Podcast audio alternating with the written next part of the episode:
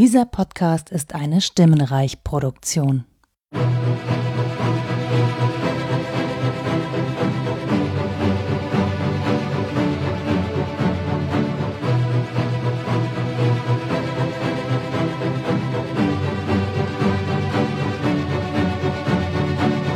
Und herzlich willkommen zu einer neuen Folge vom Filmsprech. Und heute ein besonderer Gast dabei, der Tim Pritloff. Hallo Tim. Hallo Max Snyder. Wie geht's dir? Och, den Umständen entsprechend gut. Ja.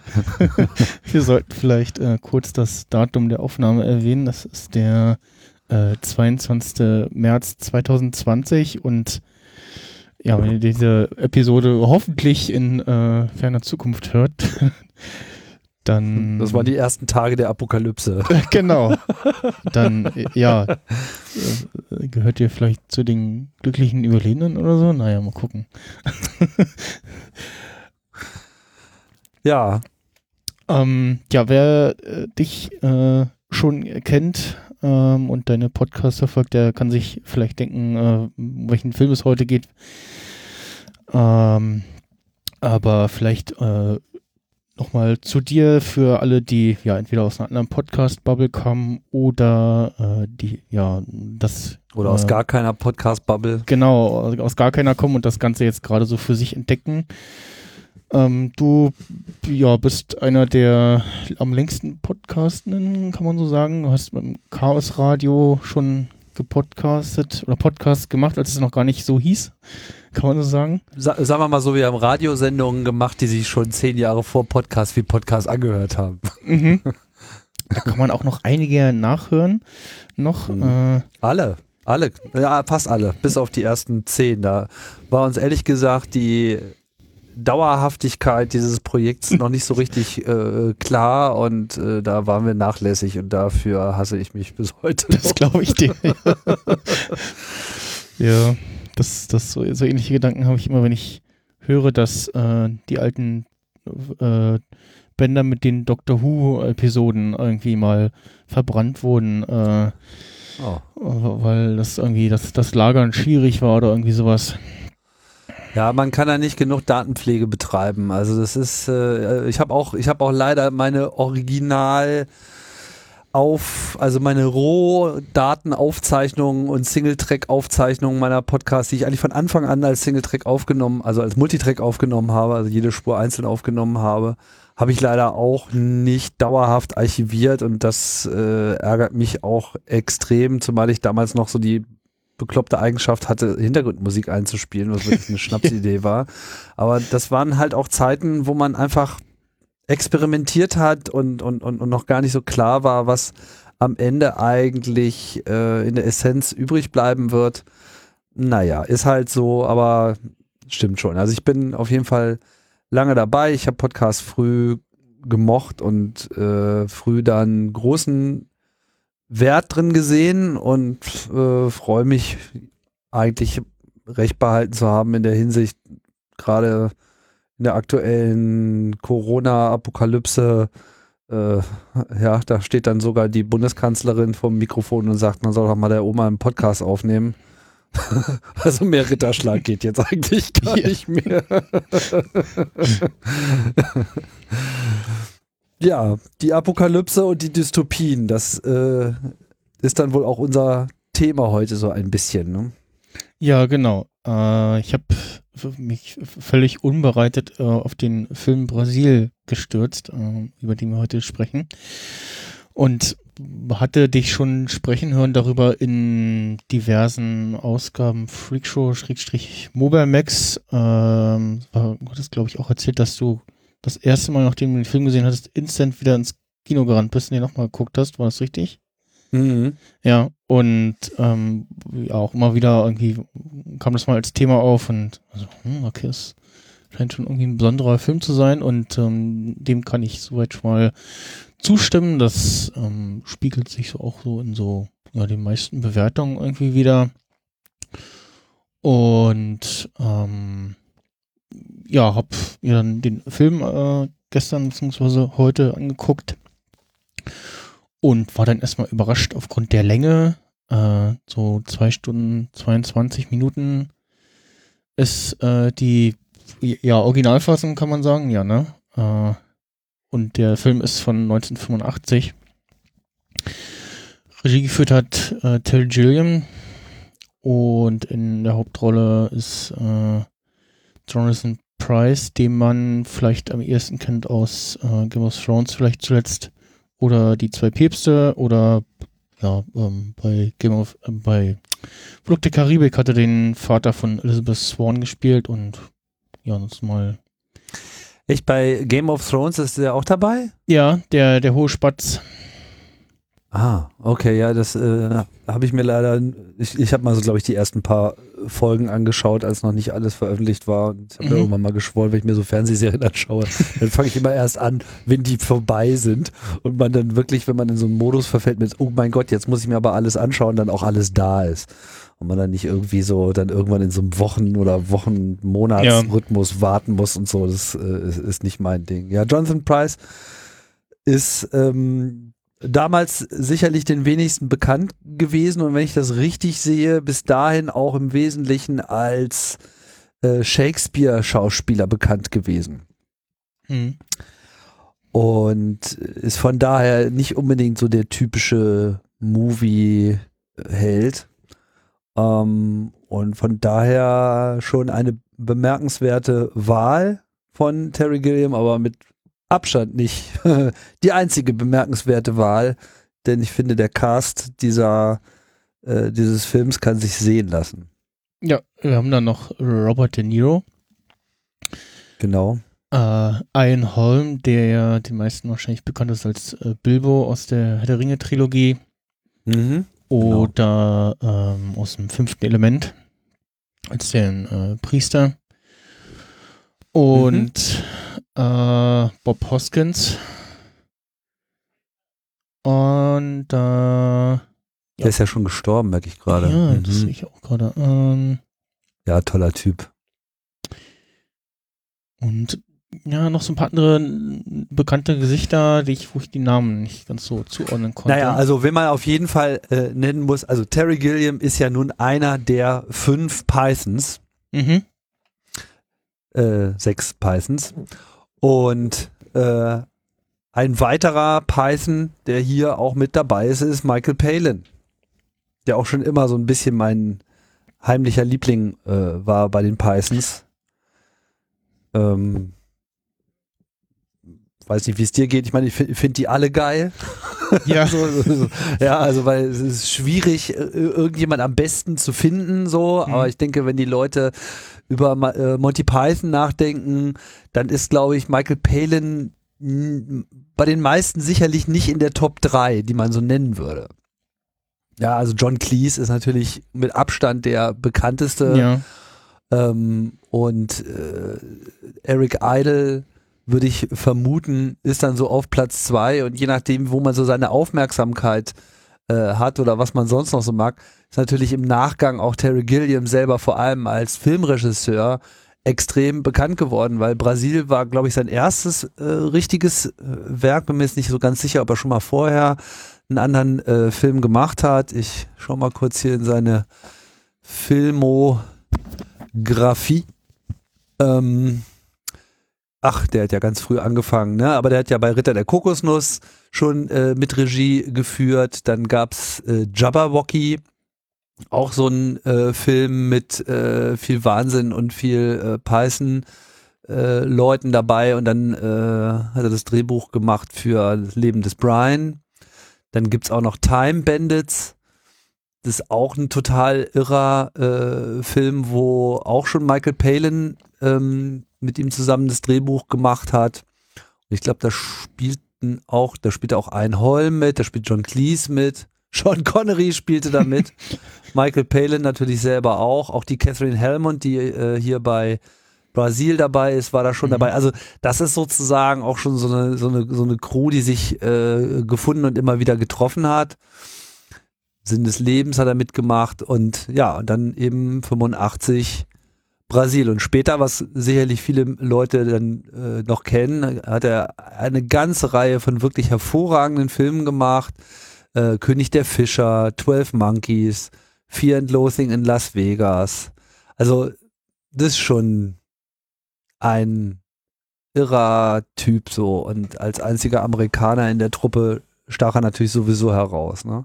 Aber Michael Palin wiederum finde ich mochte ich in seiner ganzen Art und Natur immer sehr. Ich äh, mag seinen, seinen speziellen, spezifischen Humor, äh, der halt so eine Schattierung in diesem Python-Geflecht ist, aber äh, er hat auch selber, also auch Michael Palin hat Filme gemacht. Der, der Missionar ist zum Beispiel auch ein ganz hervorragender Film, den er gemacht hat, den vielleicht nicht so viele Leute kennen. Und ähm, ja, also das ist auf jeden Fall äh, jemand, den man hier noch erwähnen muss. Ja. Ja, ähm, so viel zum Cast. Genau. Wir, äh, wenn du so erzählt hast, fiel mir ein, ähm, eine Begegnung, äh, die ich mal beim Warten auf eine S-Bahn hatte, wo ähm, so vier, fünf Leute mit Mönchskutte äh, über den Bahnsteig liefen auf der anderen Seite und sich so Bretter vorm Kopf hauten und irgendwas murmelten. und ich eine Weile gebraucht habe, um äh, die Referenz zu so, hä, was? Und bist du getwittert? Dann hatte so, hä, was? Hab ich was verpasst? ähm, äh, das war, glaube ich, aus äh, Die Ritter der Kokosnuss, ne? Oder? Mhm, genau. Ja. Ähm, und ja, dann, wie gesagt, das ist ja John Cleese für die meisten äh, der bekannteste von Monty Pythons. Ähm, Aber ich muss, äh, also wenn ich mich richtig erinnere, kannte ich das Python-Universum zu dem Zeitpunkt nicht, als ich auf Brasil gestoßen bin. Also ich war da sozusagen, ich habe mir nicht den Film angeguckt, weil ähm, weil da jetzt die Leute mitgespielt haben, die mitgespielt haben. In Brasil bin ich eigentlich mehr oder wenig, weniger so hinein äh, geraten. In einer Phase meines Lebens, wo ich äh, eifriger äh, Kinogänger war. Mhm. Ja, ich bin oh, bisher immer sehr äh, wählerischer Kinogänger gewesen und nur so bei so ja, Sachen, wo ich definitiv wusste, den, den will ich jetzt im Kino sehen. Äh, oder ja, irgendwas, wo es was mich so angestarrt hat und habe jetzt seit mh, hm, zwei Jahren ähm, äh, ja, eine Kinoflat bei UCI, nennt sich UCI, UCI Unlimited Card, wo du für einen mhm. Monatsbeitrag so viel Filme gucken kannst, äh, wie du willst. Und auch schon fast alle äh, Zuschläge irgendwie drinne. Und ähm, andere Bekannte aus meiner Twitter-Timeline, äh, der ist auch darauf gestoßen und der nutzt das intensiv und guckt sich ja fast alles an. Und ja, ich habe es jetzt noch nie so intensiv benutzt, habe aber öfter mal dann irgendwie Sachen geguckt, wo ich dann vielleicht nicht so entschieden war oder man guckt dann mal eher Sachen nochmal, weil es äh, so gut auf der großen Leinwand wirkt. Und ähm, ja, wie, wie bist du zu Brasil gestoßen oder was, was genau hat dich auf den Film aufmerksam gemacht?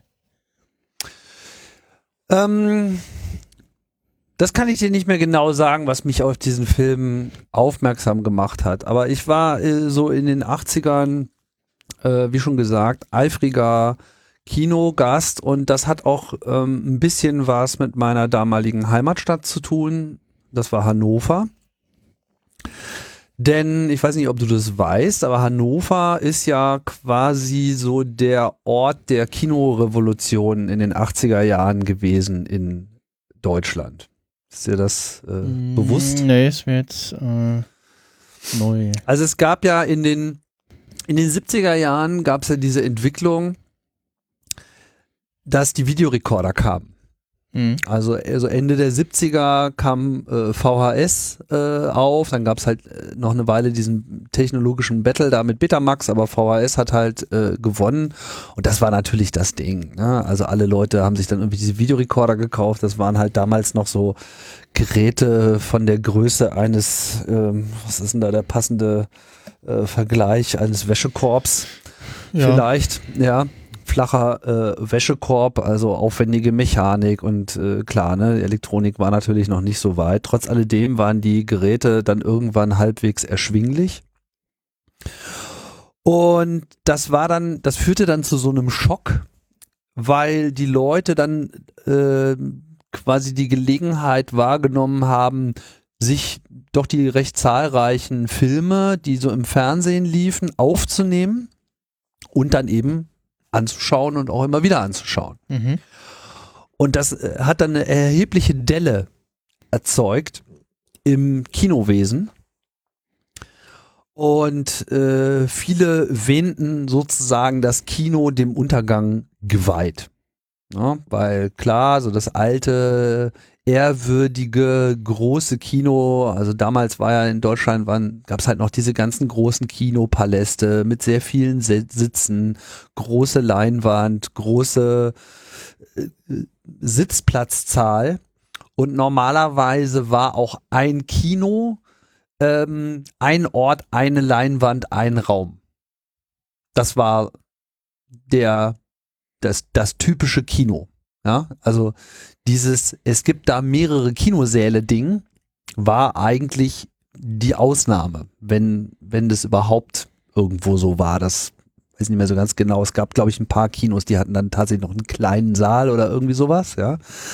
Aber Kinos waren eher sowas wie Theater und hatten halt diesen einen Ort. Und die waren dann sozusagen auch darauf angewiesen, immer die Filme, die halt jetzt groß angesagt waren, vielen Leuten zu zeigen, so funktioniert ihr Businessmodell. Und dann kam halt diese Videogeräte-Delle äh, und auf einmal rechneten sich die alle nicht mehr so richtig. Und viele bekamen dann kalte Füße oder eben zumindest hat ihr Businessmodell nicht mehr so richtig funktioniert. Und das führte dann in der Folge dazu, dass eben viele Kinos zugemacht haben und die Kinos, die nicht so gemacht haben, haben sich dann halt gerettet in diese Verschachtelung, haben dann teilweise äh, die großen Räume in viele kleine umgebaut und dann hat's halt diese kleinen Hamsterboxen, wo dann, was weiß ich, nur noch 20, 30 Leute drin waren, kleine Leinwand und äh, dementsprechend unattraktiv wurde das Kino dadurch auch. Und das hatte halt eigentlich genau den gegenteiligen Effekt, weil die Leute halt dann eben nicht mehr gesehen haben, was jetzt eigentlich so besonders daran ist, weil bevor ich mich in so eine bekloppte Hamsterbox da reinsetze, dann kann ich auch gleich zu Hause irgendwie Video gucken. Das hat halt einfach überhaupt nicht funktioniert. Und mitten in dieses Kinosterben rein kam dann Hans Joachim Flebbe, ein Name, den man eigentlich äh, kennen sollte. Ich greife mal vorweg. Er war dann später der Gründer der Cinemax-Serie, also der ersten Multiplex-Kinos, die es in Deutschland gab. Und ist äh, mittlerweile ist er, glaube ich, raus aus dem Business, aber ähm, hat das irgendwie, weiß nicht, alles verkauft oder sich zurückgezogen, keine Ahnung. Und der hat halt ähm, in Hannover das Apollo-Kino, äh, da war er Programmgestalter. Und das Apollo-Kino ist eins von den Kinos in Hannover, die eben schon immer besonderes Programm gemacht haben. Die sogenannten Programmkinos. Also die Kinos, die nicht so quasi einen Tag vorher Bescheid gesagt haben, was jetzt in der nächsten Woche läuft und dann rennen die Leute dahin und dann kommt der Blockbuster und so weiter, sondern es gab in der Regel eine mindestens einen Monat vorausgehende Planung, wann äh, zu welcher Uhrzeit quasi welcher Film läuft und eben auch ganz ungewöhnlich liefen dann eben über den Tag verteilt eben mehrere unterschiedliche Filme. Manche Filme liefen einmal die Woche, manche liefen nur einmal überhaupt in diesem Monat oder vielleicht zwei, drei Termine pro Film. Also alles war extrem abgestuft darauf hin, äh, wie viel Nachfrage dieser Film voraussichtlich haben wird. Aber man hat sich eben auch gemüht, Filme äh, richtig zu kuratieren, Wissen darüber zu haben und Filme aus dem Pool auszuwählen, die wirklich besonders waren. Und das hat dann ganz gut funktioniert, weil das war eigentlich die richtige Antwort auf dieses Kinosterben, wo die ganzen Besitzer der Meinung waren, man muss immer trashiger und immer billiger werden, ja, äh, womit sie sich dann diese Leute eigentlich total vergrault haben. Und Flebbe ist es damals gelungen, diesen Zauber des Kinos wachzuhalten, indem er eben gesagt hat, nee, wir gehen genau den anderen Weg. Wir machen unsere Kinos gemütlich, wir, wir bauen da richtige Sitze rein, wir, wir machen das nett. Äh, man, ne? Also alles das, was man heutzutage eigentlich auch mit Kino wieder verbindet, was aber also Ende der 70er Jahre komplett verloren gegangen war, auch noch Anfang der 80er Jahre und äh, hat dann Schritt für Schritt Kinos aufgekauft, die dann eben alle verkauft wurden in so einem Panic Buy, so mit, ja, das rechnet sich ja hier alles gar nicht. Das ging dann vor allem los mit den äh, damals dem Kinos am Raschplatz, da hat er 77 irgendwie äh, zugeschlagen. Raschplatz muss man sagen, ist äh, so ein Platz direkt hinterm Hauptbahnhof in Hannover. Also sehr zentral. Alles relativ kleine Kinos, das waren dann irgendwie so drei drei Kinos, die aber alle super nice ausgestattet waren. Es war gemütlich und vor allem gab es halt dieses Programmheft. Und da war ich total verknallt drin. Und ich habe mir immer dieses Programmheft geholt. Filmtipps hieß das. Und einfach diese pralle, dieses pralle Angebot an, an wirklich geilen Filmen. Gepaart auch noch mit äh, Kultfilmen, die äh, nur dort liefen. Also es wurden da einfach ein paar Filme gezeigt die einfach, also erstmal die, die allermeisten Filme dort konntest du nirgendwo sehen. Und dann gab es auch noch so ein paar Filme, die liefen in diesen Kinos über Jahre, mehrere Jahre. Also allerbeste Beispiel und ich glaube, das war auch von den Filmen, die überhaupt so diesen Kultstatus hatten, der absolute Kultfilm, den kannst du äh, gerne hier auch nochmal aufgreifen. Weiß nicht, ob du den kennst, es ist Diva von Jean-Jacques Benet fantastischer Film, der äh, im Kinos an Raschplatz, ich glaube, einmal im Monat gezeigt wurde. Und der lief, boah, weiß jetzt nicht mehr ganz genau, aber mindestens 10 oder 15 Jahre lang. Muss man mal vorstellen. Derselbe Film, jeden Monat, einmal im Monat in, in diesem Kino und es war immer voll. Ja, es war immer so, die Leute kamen schon an und so, ja, geil. Diva gucken. Das, das, gehört, weil das einfach so ein Film ist. Du kennst ihn nicht, ne, oder? Mm, nee, ich glaube nicht, nee. Also sagt mir auch was, aber. Ja, super, super Film, auch super, äh, Entschuldigung, wir sind immer noch nicht bei Brasil, ja, aber du wolltest es ja wissen, ne? Ja. Ähm, aber äh, das gehört alles so ein bisschen dazu. Ähm, auch, glaube ich, wie auch Brasil auf mich gewirkt hat. Ähm, Diva ist halt ein Film, der äh, sich lustigerweise äh, schon sehr zukunftsorientiert mit dem Thema Copyright auseinandergesetzt hat. Ja, und es ist halt so ein Film in Paris, äh, so ein Postbote ist großer Fan von so einer Opernsängerin und ist geht dann immer zu ihren Konzerten und sie singt irgendwie, sie ist die Diva und der Film fängt schon an mit so einer Arie und da läuft einem schon ein kalter Schauer über den Rücken.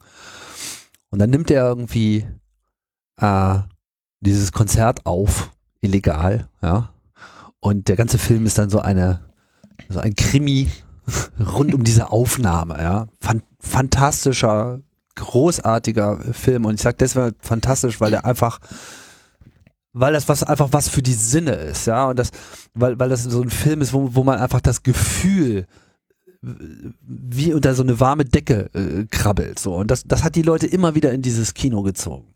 So dass sich da eben auch eine Community herumgebildet hat Gar nicht mal so, dass man jetzt immer so viele Freunde getroffen hätte oder so. Das mag für manche Leute gegolten haben, für mich jetzt ein bisschen weniger. Ich fand einfach nur das Angebot interessant, weil ich wusste einfach, in 90 Prozent der Fälle, Filme, die da laufen, sind geil. Ja, also einfach, da war einfach kein oder wen, also gut, klar, vielleicht mag man mal manchmal was nicht, ja, mhm. aber die Filme hatten alle Hand und Fuß, Handwerk, das war nicht so Trash. Also du hast einfach kein, kein, kein Trash, kein, kein billigen Scheiß, kein, kein tumpen Quatsch gesehen, sondern es war einfach was für, für Menschen, die irgendwie geistreich unterhalten worden äh, werden wollten und äh, da traf man sich halt da.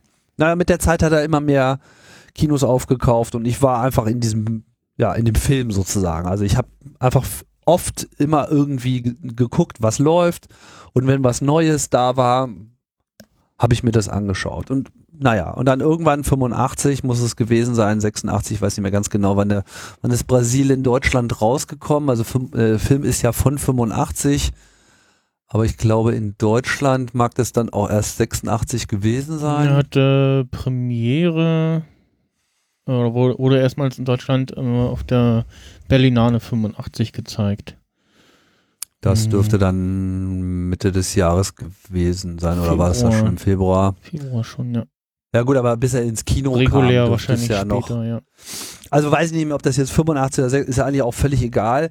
Ich bin einfach in diesen Film rein, ohne groß zu wissen, was auf mich zukommt. Und ich fühlte mich,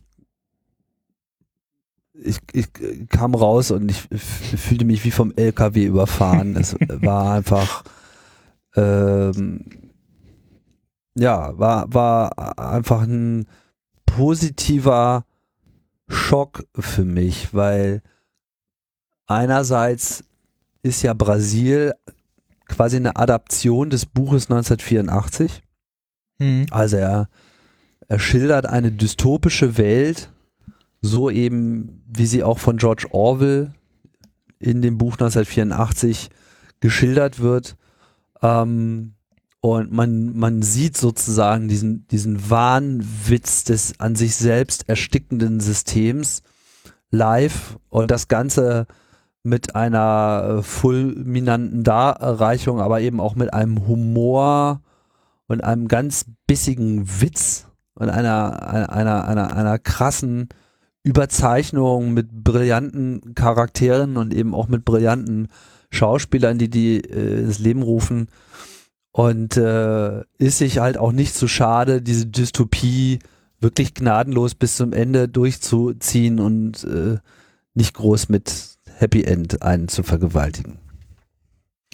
Und das hat mich einfach schwer atmen lassen. Also es war einfach, für mich war das einfach eine, eine Erweckung. Es war einfach so ein, es passte halt einfach auch in die Zeit. Ne? Die 80er Jahre sind ja einfach geprägt gewesen von diesem ganzen Ost-West-Konflikt und diesem, ähm, ne, so, morgen kommt der Atomkrieg und wir werden alle sterben.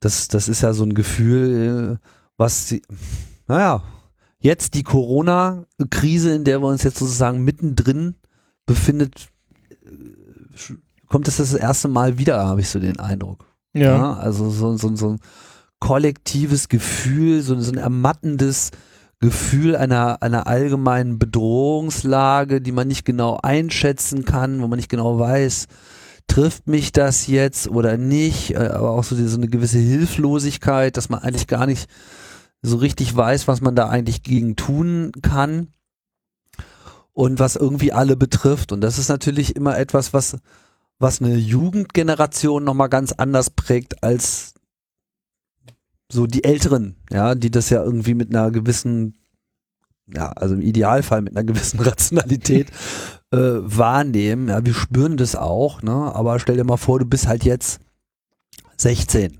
14, irgendwas, kriegst es einfach voll mit, ja.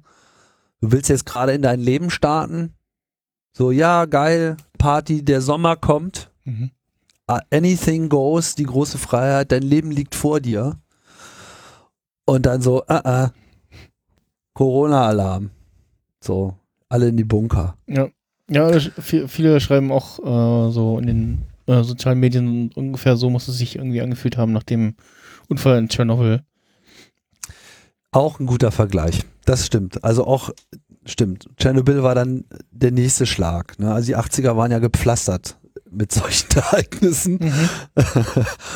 Und ähm, ja, und, und 84 war halt einfach schon immer so dieses Leitmotiv, so dieses so, ja, Orwell hat es vorhergesagt, äh, wir werden alle sterben und wir werden irgendwie in so einer völlig in ihrer eigenen Bürokratie äh, verfressenden totalen Überwachungsstaat Simulation festgehalten.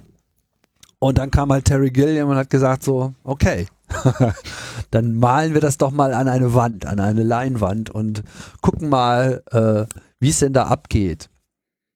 Irre. So, und das, das war einfach sozusagen diese Summe, das war der Grund, warum mich dieser Film so berührt hat auf so vielen Ebenen einfach, ne, weil er an sich als Film gut ist, aber weil er eben auch den Nerv der Zeit getroffen hat und eben einen irre macht, weil er auf der einen Seite so mega dystopisch ist, aber auf der anderen Seite einfach unglaublich unterhaltsam. Das gelingt nicht jedem, denke ich. Ja, das habe ich auch festgestellt. Also so den, den ganzen dystopischen Setting immer wieder irgendwelche äh, witzigen Szenen, ähm, die auch ja so den typischen britischen Humor daherkommen. Äh, ich glaube, es Mhm. war so ganz, so ganz gegen Schluss, äh, als äh, ähm, da war das, war das Tuttle, der da von den, von den äh, Zeitungsfetzen irgendwie aufgehalten wird und immer mehr ihm in, äh, äh, ja, ins Gesicht fliegen und irgendwann seinen ganzen Körper bedecken und Und dann äh, und sich darin auflöst. genau, ja. und sich darin auflöst, so. Mhm. Also gegen Ende des Films hat man ja als Zuschauer auch Schwierigkeiten, überhaupt noch zu verstehen, ob man jetzt gerade den weiteren Verlauf des Filmes oder irgendeine weitere Traumsequenz Metaebene durchlebt. Mhm. Ja, also man, man wird die ganze Zeit, ich würde nicht sagen im Unklaren gelassen, aber die, die, die, die Ebenen wechseln halt am laufenden Meter, dass, dass man eben auch irgendwann gar nicht mehr so richtig greifen kann, so okay, ist das jetzt der Verlauf des Films oder ist das jetzt gerade wieder irgend so eine Metasequenz, die hier reingesetzt ist und das, das ist jetzt eigentlich gar nicht echt, sondern das ist irgendwie gleich wacht wieder irgendjemand auf und dann, dann Mhm. ist es das. Ne? Man, das äh, der, der Film übertreibt es nicht damit und ist auch jetzt nicht der, der eigentliche Twist in dem Film, so wie bei Inception oder so, wo du dann immer wieder so von Metaebene zu Metaebene durchgereicht wirst.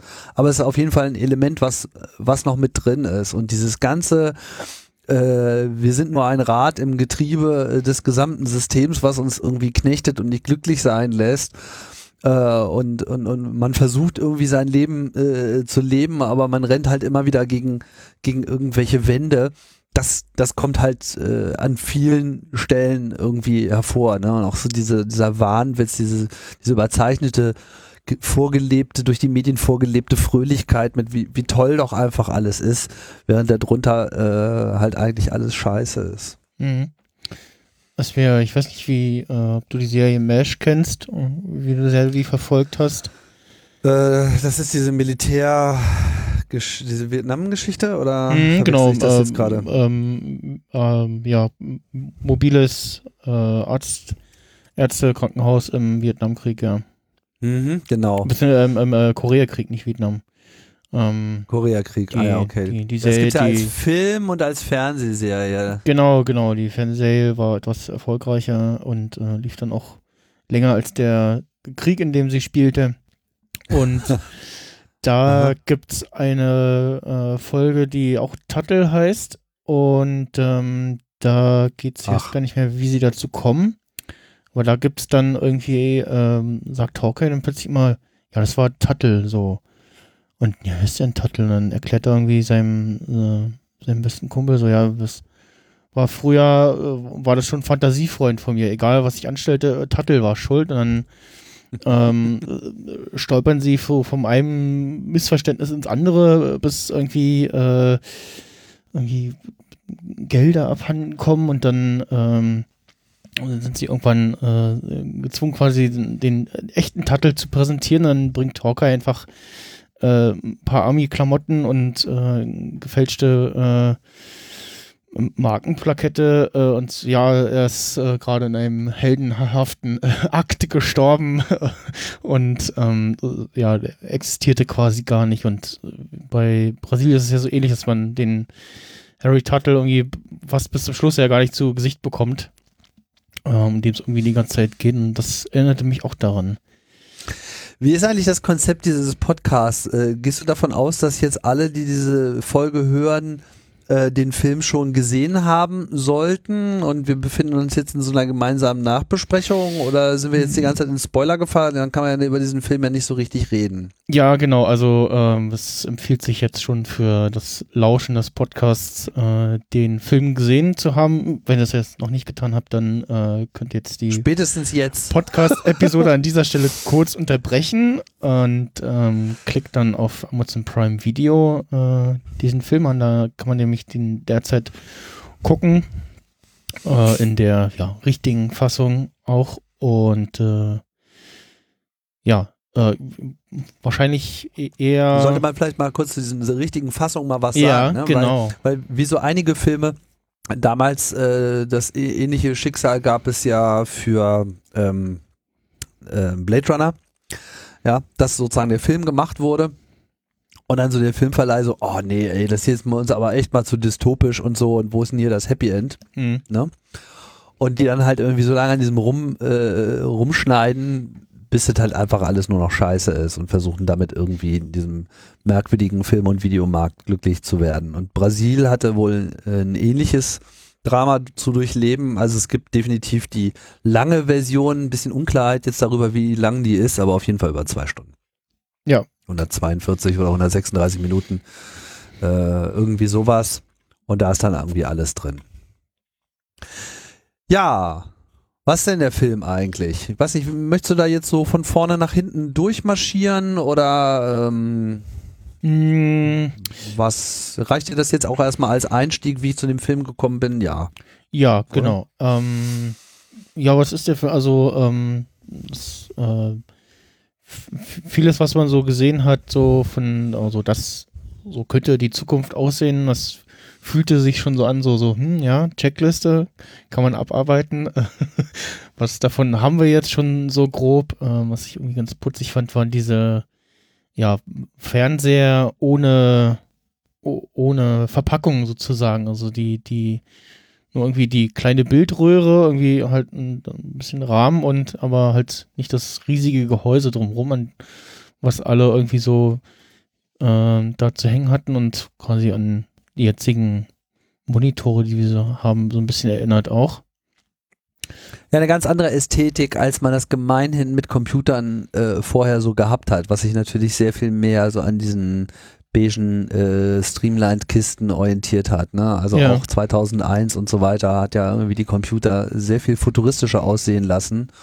Und hier waren halt alle Computer eigentlich nichts anderes als so Schreibmaschine mit Glubschauge. Mhm. ich glaube auch das ist etwas, was mich natürlich als Nerd damals extrem angesprochen hat, weil die Maschinen waren einfach so nackte, rohe Maschinen. So, äh, alle hatten Drucker drin, irgendwie, man konnte mal auf eine Taste drücken und ritz, schnell mal was ausdrucken. Insofern waren sie auch extrem praktisch. Aber sie waren halt irgendwie nicht, nicht designt und, und, und überhaupt war halt alles sehr, sah auch alles irgendwie sehr äh, zerbrechlich aus. Und das ist ja auch einer der Gründe, warum der Film eigentlich am Anfang so äh, ins Rollen kommt mit der Battle-Tuttle-Konfusion, Mhm. ja, wo sich ja der Film quasi mit äh, hochzieht, dass einfach dieser gelangweilte Typ da in seinem Büro sitzt und sich dann von so einer Fliege genervt fühlt und der halt irgendwie mit einer zusammengerollten Zeitung hinterher steigt und äh, wie es eben so ist, irgendwann das Ding oben an der Decke festdonnert und diese Fliege, die dann halt äh, zermatscht an der Decke hängt, ploppt halt irgendwie runter, fällt in den Drucker und dann wird halt anstatt äh, jetzt habe ich nicht durcheinander gekommen, Tuttle. anstatt anstatt Battle, Äh, genau, nee, anstatt, statt nein. Entschuldigung, an, anstatt Tuttle, ja, der Okay, gesuchte ja, Terrorist, ja, auch interessant, ne? der, der Terrorist äh, wird halt Battle auf dem ähm, Verhaftungsprotokoll ausgedruckt Mhm. und oder auf dem äh, Haftbefehl ausgedruckt und dann ja, dann reitet halt das SEK bei äh, Herrn Battle, der einfach ein ganz normaler, tja, ganz normaler Bürger ist, so, so unbescholtene, der unbescholtene, äh, mir kann ja nichts, ich habe ja nichts zu verbergen, mir Ja. kann ja nichts passieren, so, ne? Das war sozusagen an der Stelle, glaube ich, schon mal auch ein Element, was aufgegriffen wurde. Der war dann auf einmal ein Opfer eines, eines Datenfehlers, den natürlich, wie man dann im Laufe des Films sieht, niemand bereit ist zuzugeben. Ja, Mhm. also dass, das, dass dieses System überhaupt Fehler produzieren kann, war einfach äh, unmöglich. Folglich sind äh, alle Katastrophen, die daraus äh, resultierten, ja, einfach der normale Lauf der Dinge und das äh, hat dann eben auch einfach so zu sein. So, also da wird dann einfach der gesunde Menschenverstand einfach schon mal ausgesetzt. Stattdessen äh, macht man halt einfach was, was, was das System in seiner ganzen Fehlerhaftigkeit befiehlt. Und das führt dann eben dazu, dass Mr. Buttle äh, da aus seinem Zimmer rausge, äh, rausgeholt wird von diesem SEK und wie man dann eben im weiteren Verlauf des Films erfährt, dann eben auch bei seiner Verhaftung oder seinem Verhör, ja, was man auch Folter nennen könnte, äh, stirbt.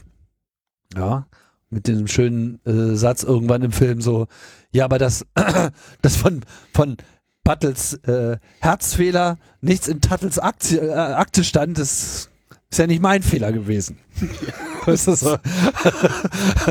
Und äh, wo auch wieder schön so dieses ganze, man schiebt halt einfach immer die Verantwortung äh, ab und keiner, keiner ist bereit, überhaupt irgendwelche zu übernehmen. Mhm.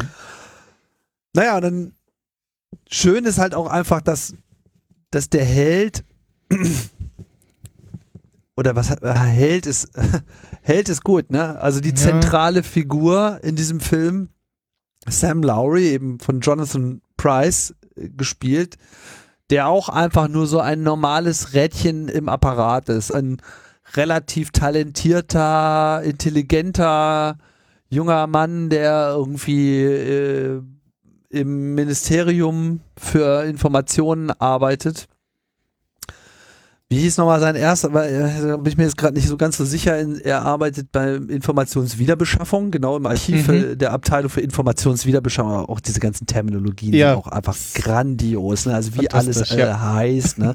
diese ganze Optik, überall dieser MOI im Ministry of Information Stempel, so duff, der auf allen Zetteln äh, draufsteht. Und äh, dann sitzt er da an seinem Glubschaugen-Schreibmaschine und flattert immer davon in seine Träume. So, und dann ist er dann der geflügelte Held, der irgendwie durch die Wolken zieht und seine Traumfrau irgendwo rettet. Bis er dann wieder von irgendeinem so schnarrenden Telefon geweckt wird irgendwie und immer wieder in die düstere Realität gezogen wird. Und allein dieser Ton dieser Telefone in Brasil. Äh, äh, äh, äh. Das, das ist einfach so ein Markenzeichen dieses Films, ja. Das war auch lange Zeit mein Klingelton, als ich das erste Mal ein Telefon hatte, wo, wo, wo das möglich war, einen anderen Ton- abzuspielen, musste es immer dieser Brasil-Sound sein. Ich weiß, ich habe das schon länger nicht mehr. Ich muss mal einen neuen Klingelton setzen, der muss mal wieder kommen. Das ist einfach so grandios, weil der, weil der auch schon so diese ganze Verletzlichkeit und diese, diese, dieses äh, Glanzlose von allem so widerspiegelt. Ja, also noch nicht mal die Telefone können ordentlich klingeln.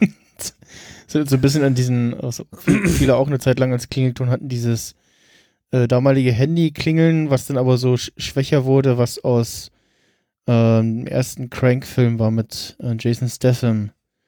Kenn ich nicht. Ähm, da äh, werden ihm irgendwie äh, Organe entnommen äh, und er will die halt wieder haben und irgendwie am, am Leben zu bleiben, muss er, glaube ich, im ersten Teil irgendwie die ganze Zeit äh, unter Adrenalin äh, bleiben und Oh Gott. hat das einen künstlichen Apparat, der ihn noch am Leben hält und der muss aber noch Saft kriegen und ist äh, total abgefahren. Der zweite Teil ist auch so völlig, völlig Banane, aber ist äh, ja irgendwie äh, ziemlich lustiges Actionkino, wenn man sich drauf einlässt. Da gab es auch dieses so und was dann so so, so wie so ein so leergehendes Gerät irgendwie klingt und das hat auch, das ist auch ganz viel als Klingelton irgendwie. Ja. Naja, so, und wie geht's weiter? Also, auf der einen Seite gibt's halt ihn und er ist halt in der Informationswiederbeschaffung und man merkt halt auch relativ schnell, er ist halt eigentlich ein kleines Licht, aber er ist halt auch der Einzige, der eigentlich diese ganzen komplizierten Prozesse, die da vorherrschen, überhaupt noch checkt. Mhm. Also alle anderen sind vollkommen lost, insbesondere sein Chef, der, der vollkommen überfordert ist mit allem, ja, aber er ist halt einfach der Chef. Aber immer wieder merkt, dass so, dass Sam Lowry ist so immer der, den er ruft, wenn irgendwas schief geht, wo er dann schon fast anfängt zu weinen und weil, er- weil er unter diesem Druck der Entscheidung überhaupt nicht mehr funktioniert, wenn er überhaupt jemals funktioniert, wie so ein wimmerndes kleines Etwas. Und Sam Lowry geht da immer so ganz, naja, das funktioniert ja so und so, man kann ja das und das machen. Ne? Mhm. Und dann trifft halt dieser Fall mit dieser Tuttle-Battle-Konfusion in diesem Inform in dieser Abteilung für Informationswiederbeschaffung. Also man muss sich einfach diesen Namen mal wieder geben. Äh, trifft dieser Fall auf, weil es dann ein, eine, eine, eine, eine Wiedergutmachungszahlung gibt für diese Familie, dafür, dass halt dieser Mensch ablebig geworden ist. Und das war ja ein Fehler. Und, und dass sie die Wohnung äh, doch etwas. Äh und die Wohnung verwüstet haben und was nicht alles, genau. Ein Rückvergütungscheck. und, ähm, und, und dieser Chef ist ja vollkommen verloren und ich weiß nicht mehr ganz genau, was, was die Rahmenbedingungen war, wa warum er jetzt meint, dass er den irgendwie nicht zustellen könnte. Äh, auf jeden Fall sagt dann Sam Lowry einfach so, ja, nee, kein Problem, das kann ich ja für sie machen. Äh, mhm. Ich, ich bringe dann diesen Scheck einfach direkt da zu dieser Frau hin. Und weiß aber in dem Moment auch einfach überhaupt gar nicht, was da passiert ist. Ne? Mhm.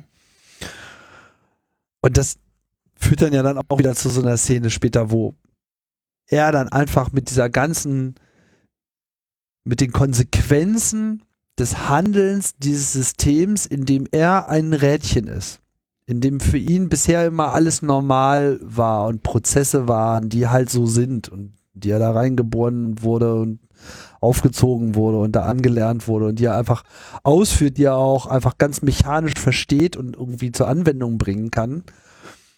Aber er sich halt selber auch über die Auswirkungen dieses bürokratischen Treibens so nie einen Kopf gemacht hat, weil die Dinge sind ja so. Man, man lebt dann halt einfach in dieser Realität. Ne? Dinge, Dinge sind halt schon immer so gewesen und sie werden halt einfach nicht hinterfragt, weil das machen ja alle anderen auch nicht und es wird schon alles mhm. irgendwie seine Richtigkeit haben.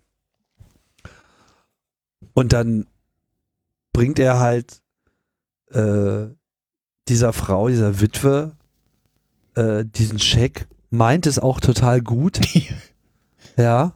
Also so wirklich so ein, so ein Heimchen und, und die Witwe dreht natürlich total durch, ne? Und dann ist schon dieser erste, das ist das erste Mal, dass in diesem Film so alles so auf, Dram, auf Drama, ne? der, der Drama-Knopf wird dann auf einmal so richtig schön auf elf geschaltet, ne? Wenn er da so verloren steht in diesem ganzen Desaster, was diese verwüstete Wohnung ist.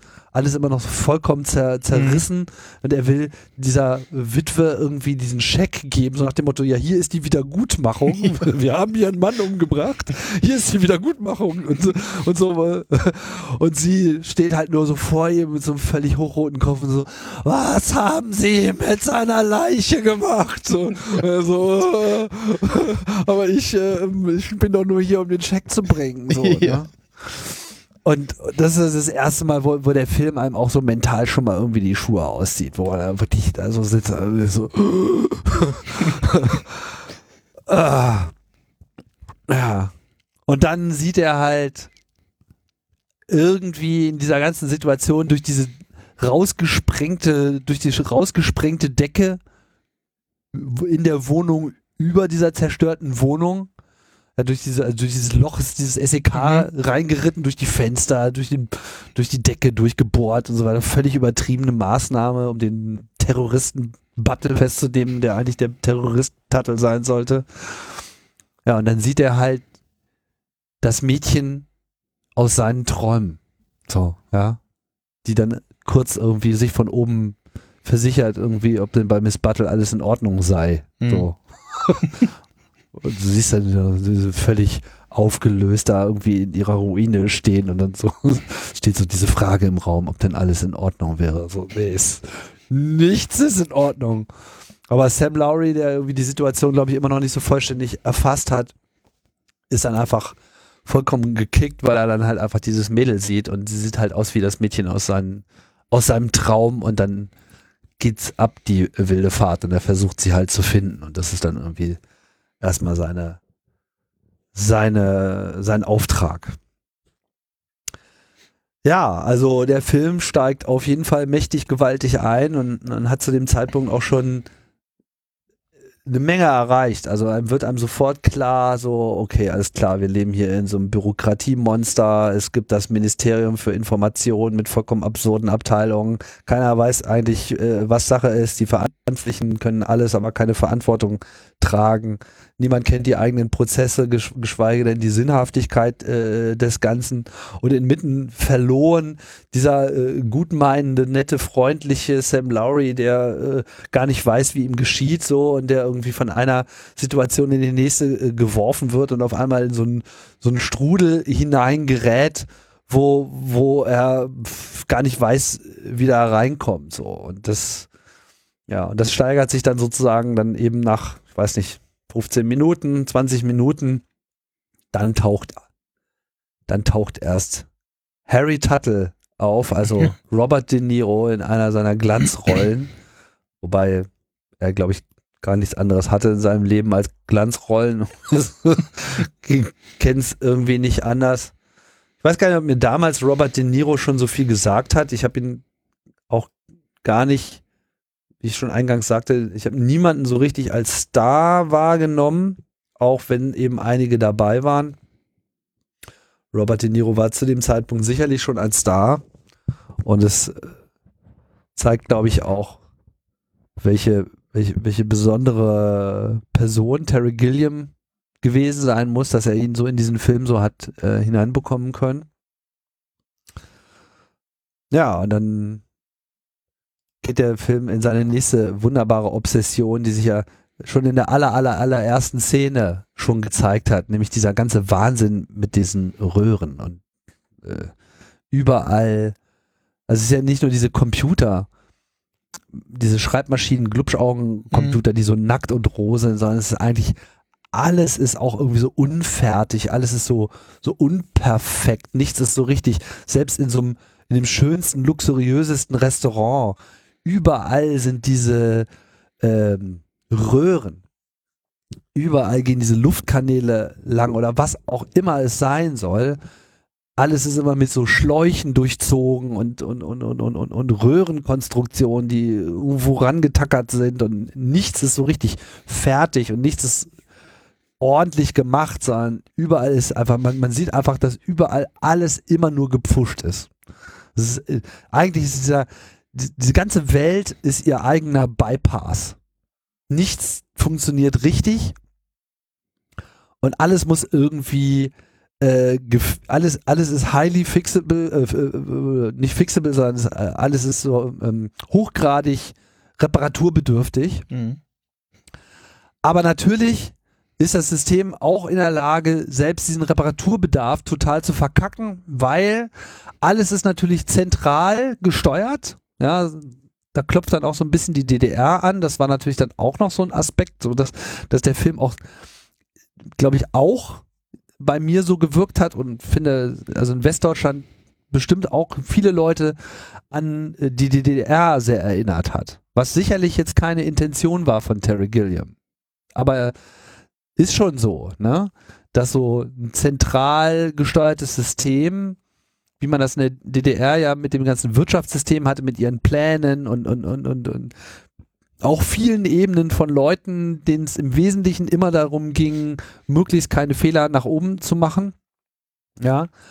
Und äh, nicht die Wahrheit zu berichten, sondern immer zu behaupten, es wäre schon alles okay so dass die da oben auch immer glauben, es wäre alles okay und immer fröhlich äh, berichten, wie großartig doch alles funktionieren würde, wie man das ja in allen Diktaturen eigentlich so sieht, ob es Nordkorea äh, ist, die DDR, Venezuela, was auch immer. Ja, also du, du hast immer so diese, diese vollkommen entrückte Elite, die einfach auch ihren eigenen Scheiß glaubt weil sie sich eben nur Emporkömmlinge herangezüchtet haben und gezwungen hat, immer äh, zu lügen bis, bis sie es halt selber glauben. Ne? Trump, bestes Beispiel. Also das ist, das ist sozusagen äh, das, was, was, was hier ganz stark zum Ausdruck kommt. Und das kulminiert halt alles in dieser Vollverpeilung namens Central Services.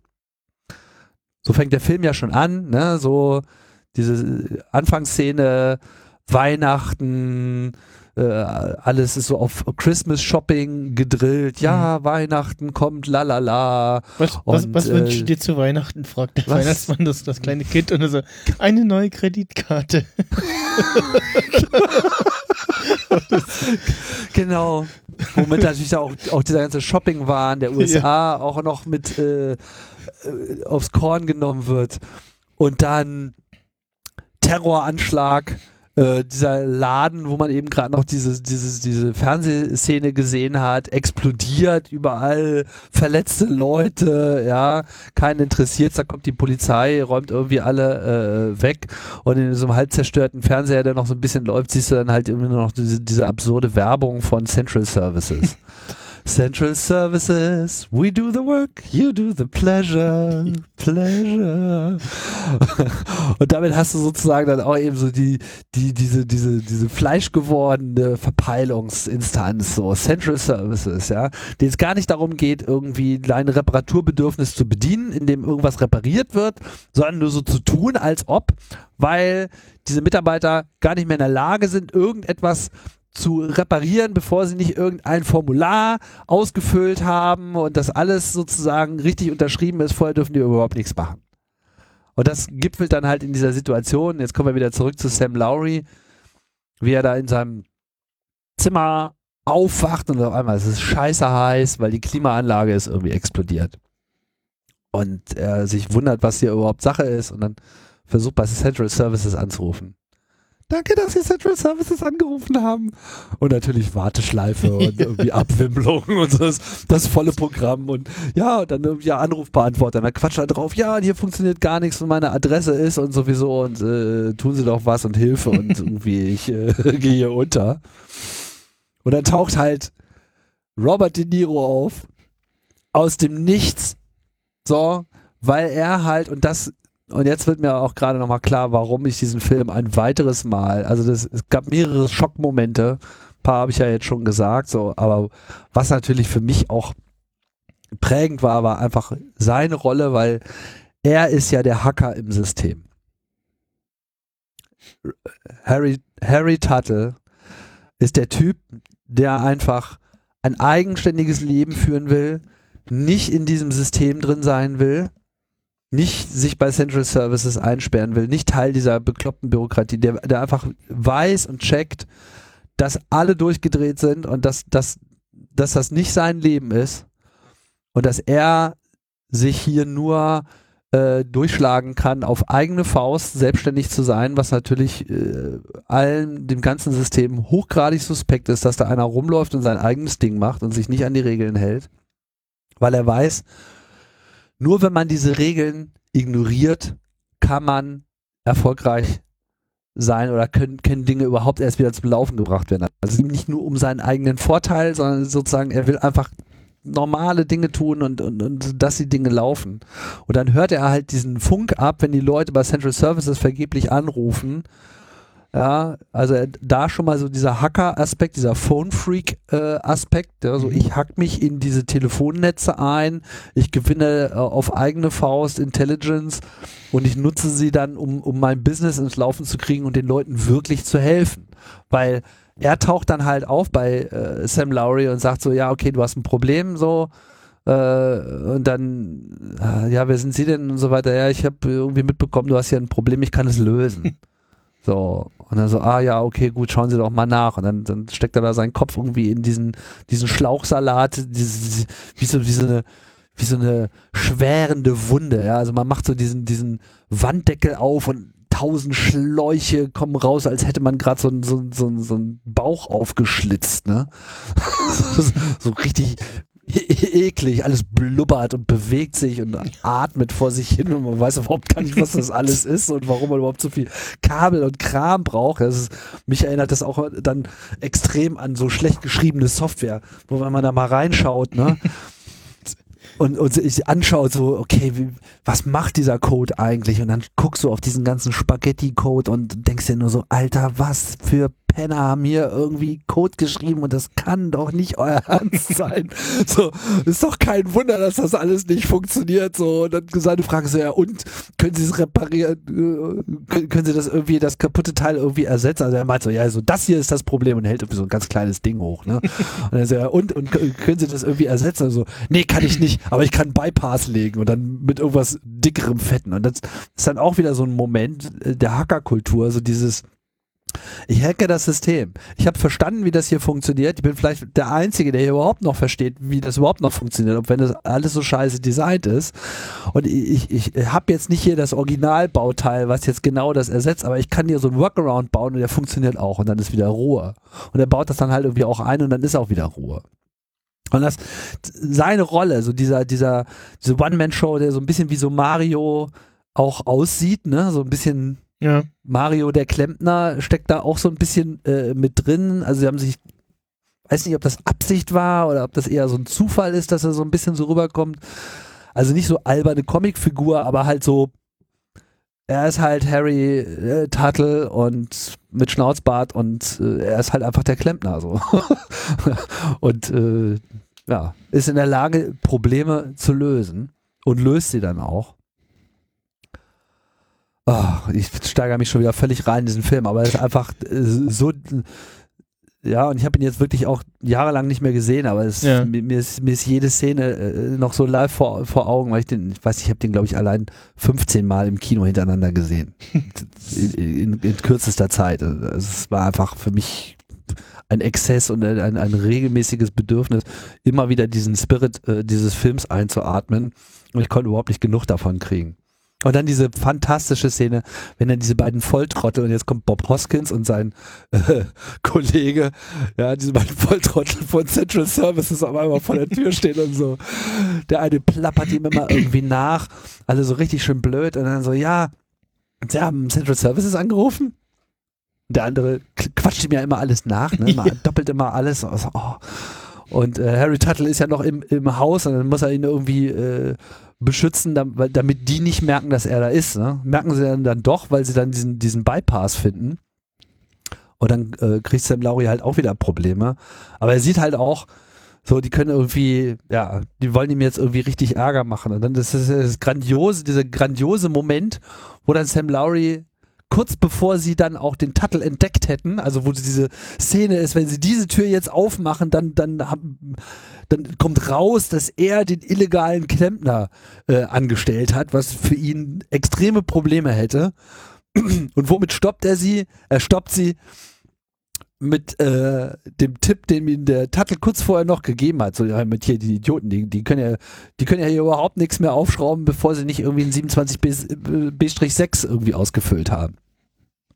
Und dann die, die Türklinke schon in der Hand, wollen die da irgendwie rein und dann meint er so, haben Sie einen 27 B-6?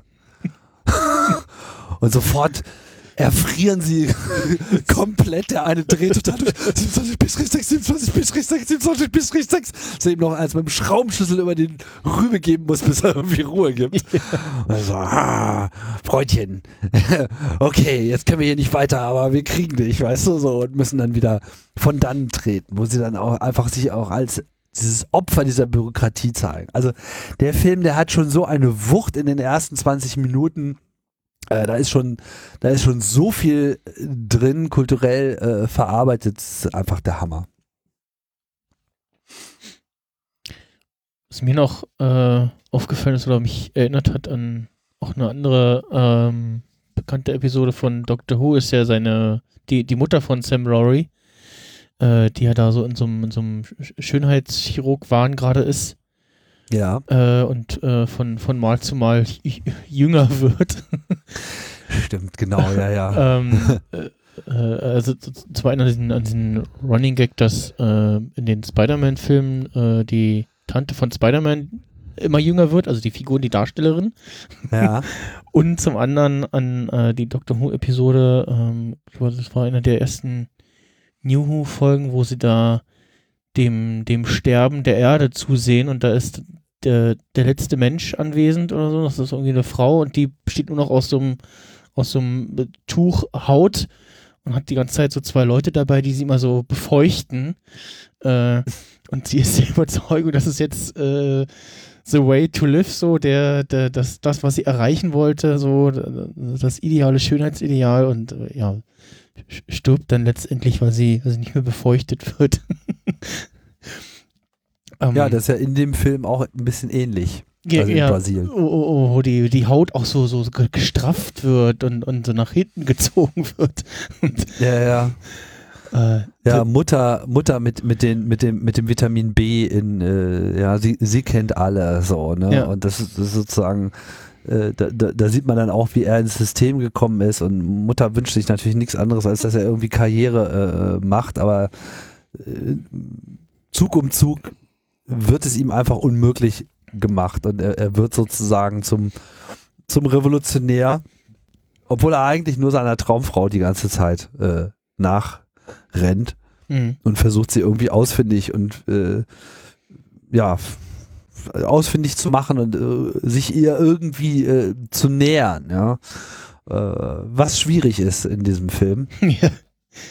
wenn es auch gelingt. Und ähm, ja, das ist sozusagen die, die, die, die kleine Love Story nebenbei, die aber äh, im Großen und Ganzen ja zwar so eins der tragenden Elemente ist, aber nicht, nicht unbedingt das einzige, woran dieser Film hängt. Ne? Also es ist Mhm. kein, kein, kein, keine Liebesstory im eigentlichen Sinne, sondern es geht am Ende immer um dieses kranke System, wo alle irgendwie mitspielen, aber keiner bereit ist, äh, das Große und Ganze ähm, ja, zuzugeben, was alles scheiße läuft. Mhm. Ah.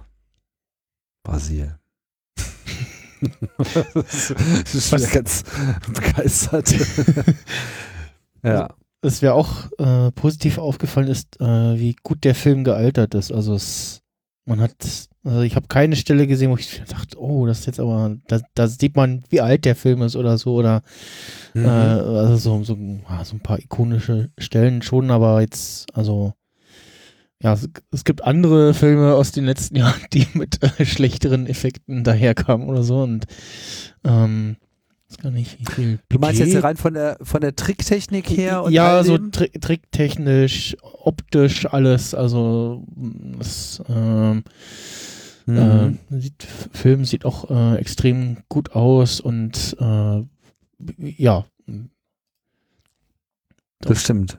auch da haben sie sich einfach ja, sehr viel Mühe gegeben, da steckt irgendwie sehr viel Liebe drin, sieht man und ja, das, äh, ich fand sein, das, das Auto von Sam, ähm, das ist ja mehr so ein äh, ja, Kabinenroller, äh, Messerschmitt Kabinenroller, äh, so Mhm. Abwandlung davon.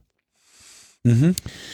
Ähm, und auch die, die silbernen Polizeiwagen da, ähm, auch sehr ikonisch und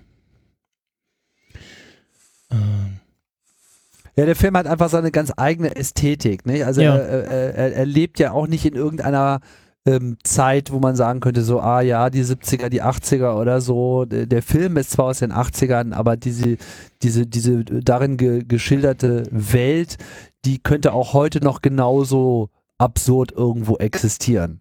Klar, man könnte jetzt irgendwie argumentieren mit, die Computer sind ja nicht mehr zeitgemäß, aber dadurch, dass er sie schon so überrissen altmodisch gemacht hat, fällt das irgendwie gar nicht mehr auf. Also das ist, äh, das ist eigentlich ein geschickter äh, Schachzug, die Maschinen schon so offensichtlich aus der Zeit gefallen zu machen. Ja, du hast nur diese komische nackte Schreibmaschinentastatur, wie so eine Schreibmaschine, wo du noch das Cover weggemacht hast und dann Mhm. noch so ein Glubschauge oben drauf. Trotzdem sind die aber irgendwie schnell und können irgendwie alle Daten sofort liefern. So, also sie sind irgendwie gleichzeitig alt und, und hypermodern. So, es gibt irgendwie ein Netzwerk, was aber so nie weiter erklärt wird, sondern irgendwie immer da ist. Man hat irgendwie Zugriff auf Daten, überall Informationen fließen einfach.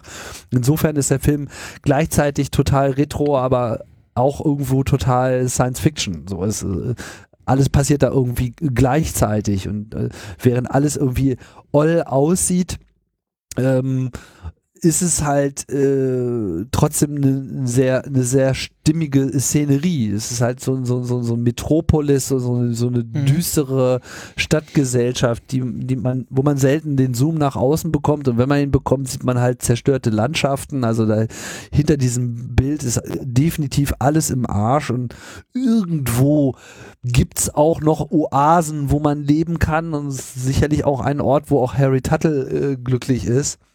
Aber man kriegt ihn nicht so direkt zu sehen, sondern man sieht einfach dieses industriell zerstörte und vor allem halt auch immer wieder diesen Wahnwitz äh, dieses sich selbst zelebrierenden, belügenden Systems. Was ja auch ein ganz großes Ding in diesem Film sind diese Plakate, die überall hängen. Ja.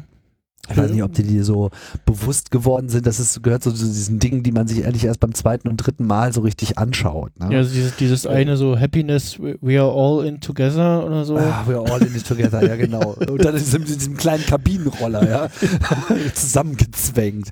Genau, das. Oder was ich auch ganz, ganz grandios finde, also das ist ja äh, in dem Film auch so ein durchgehendes Mem, dass auch immer alle so Angst vor Terroristen haben. Mhm. Ne? Also es fängt ja schon mit diesem Terroranschlag an und es gibt so Terroranschläge und es immer geht mal wieder was in die Luft und in dem Film gibt es ja auch diese Szene, wo dann irgendwie der Terroranschlag, also so eine Bombenexplosion mitten in diesem Restaurant, ja, und dann auf der einen Seite äh, Leute in ihrem Blut, so irgendwie so, äh, ja, so halt Terroranschlag, Bombenanschlag, so. Aber dann kommen dann sofort äh, die, die Restaurantbediensteten und grenzen dann mit so spanischen Wänden den Teil, der jetzt nicht betroffen war, ab und da geht dann das Leben ganz normal weiter und jeder ignoriert es einfach, dass es stattfindet, so, ja, ach, Terroristen und so weiter. Das, das gibt's ja nur im Fernsehen. Und wenn die Bombe halt 20 Meter von mir weiter explodiert, so, dann, dann stellen wir halt eine spanische Wand davor, so. Ist ja egal, ne? Das gibt's halt alles irgendwie gar nicht. Und man sieht immer, wie sie alle so irgendwie reden und so, ja, Terroristen, das, das, das, das gibt's ja, aber das, das äh, ändert ja unseren äh, Way of Life nicht und so, ne? Das wollen, das wollen ja die Terroristen nur. Deswegen machen wir einfach so weiter wie immer, ne? Aber dass natürlich hinter diesem Terror auch irgendwo ein Widerstand gegen den Wahnwitz steht, den sie sich selber nicht klar machen. Das kommt natürlich in dem Moment auch ganz deutlich rüber. Und Terrorist ist halt jeder, der irgendwie nicht mitspielt. Mhm wie eben Harry Tuttle, der einfach nur eigentlich der Hacker vom Dienst ist und irgendwie versucht, den Leuten irgendwie noch ihre Klimaanlage zu fixen und dabei irgendwie ein ordentliches, äh, entspanntes Leben zu führen. Aber äh, das wird halt von dem Rest dieser Gesellschaft in ihrem Konsumrausch und ihrer vollkommenen Über Über Überzogenheit überhaupt nicht gesehen. Und dann hast du dazu eben diese ganze Staatspropaganda, die sich dann halt auch in diesen Plakaten so wunderbar niederschlägt. Und dann gibt's dann auch so dieses äh, äh, irgendwo gibt es auch, äh, also erstmal ist ja alles so, auch so die, die, die, wie die Plakate gemalt sind. Also kann man jetzt schwer beschreiben, aber es ist einfach so, so eine so wunderbare, düstere, schattige Optik und dann immer so diese Warnplakate, wie man sie auch aus den USA, so aus dem Kalten Krieg kannte. Mhm. Ne? Also, Watch that parcel. Ja, also wo irgendjemand so einem Paket übergeben wird, ne? Und dann so Eagle Eyes can save a life. Also immer so diese, düstere Warnung vor dem, ah, hier, also es, die deutsche Polizei, äh, war das in Sachsen oder so? Ich weiß nicht, da gab es auch irgendwie, das ist glaube ich schon zehn Jahre, da gab es ja auch irgendwann mal so ein, so ein Plakat, so, wenn was nicht stimmt, stand da so drauf, ne? Und dann rufen sie die Polizei an. da ich mir auch so, alles klar, Brasil ist wieder da irgendwie.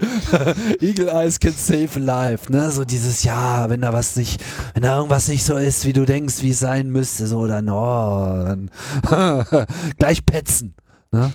Und äh, alles, was anders ist, ist irgendwie erstmal gefährlich und dann immer sofort irgendwie alle, alle anschwärzen und ach, das ist so, so furchtbar, so eklig, so dreckig. Ne? Und diese, diese Brasil-Plakate bringen das dann auch einfach äh, wunderbar, äh, wunderbar voraus. Ja, und dann hat man mal zwischendurch so diesen britischen Humor wie mit der Stenografin vor der vor dem Verhör-Folterzimmer äh, die irgendwie angeschlossen ist an die ganze äh, an, die, an die Schreibmaschine und die alles mitschreibt, also auch jeden Schrei. Und er hört irgendwie die Schreie und dann ist die Kamera gerichtet auf das Geschrien und da steht so, ah, oh, au, ah, oh. und, dann selber später in der Szene, wo er da aus dem Raum befreit wird, steht er auch da ein Bang, Boom, Klank.